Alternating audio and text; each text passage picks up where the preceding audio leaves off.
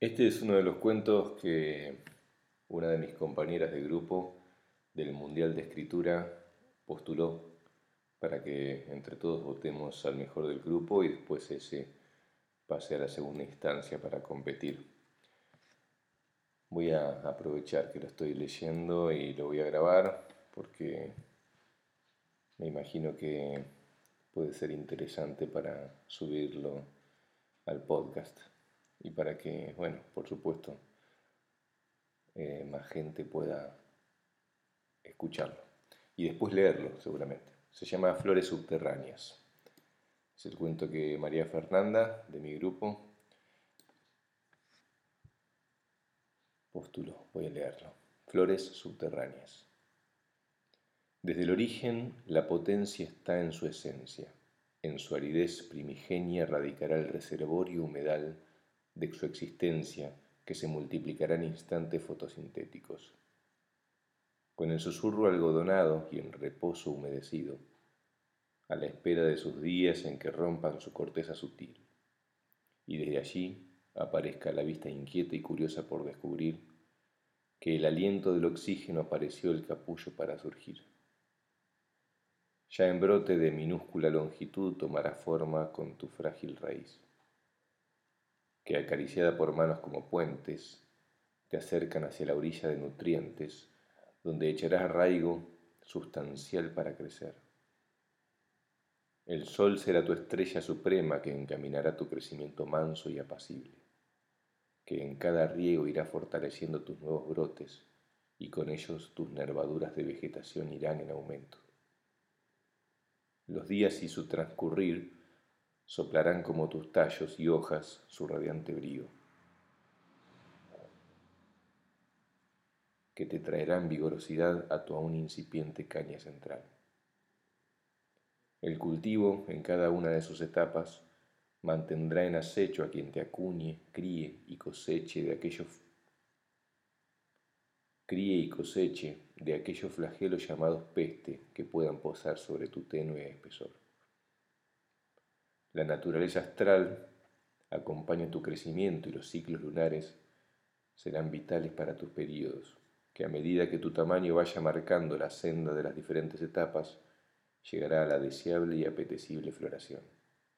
Etapa crucial y última, determinante de tu madurez y ciclo ya final, que compondrá la víspera de tu cosecha, con notas de nostalgia y algarabía de quien con su espíritu botánico supo engendrar y amparar tu cuidado singular. Nadie puede ni debe nadie puede ni debe nadie puede ni se podrá suponer aún el alcance de tu propagación. Si es conocido y de manera confesional es leal y criterioso mencionar que una tríada guía tu existencia: nutrientes, horas de luz y tiempo. Desde tu variedad de semillas que se propagarán, desde tu variedad de semillas que se propagarán por doquier, acontecerá en cada una de ellas aquella elegida para florecer en regocijo solitario o compartido con placer.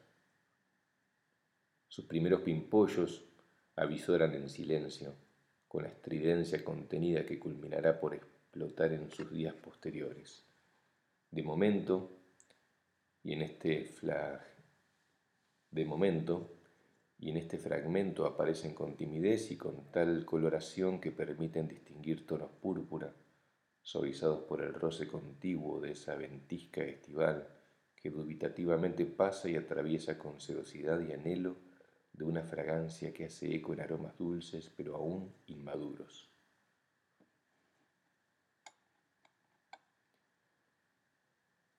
Ya está llegando. Ya quedan atrás tus pistillos. Ya está llegando. Ya quedan atrás tus pistilos blancos y el semblante ofrece las virtudes de una sanidad inmejorable.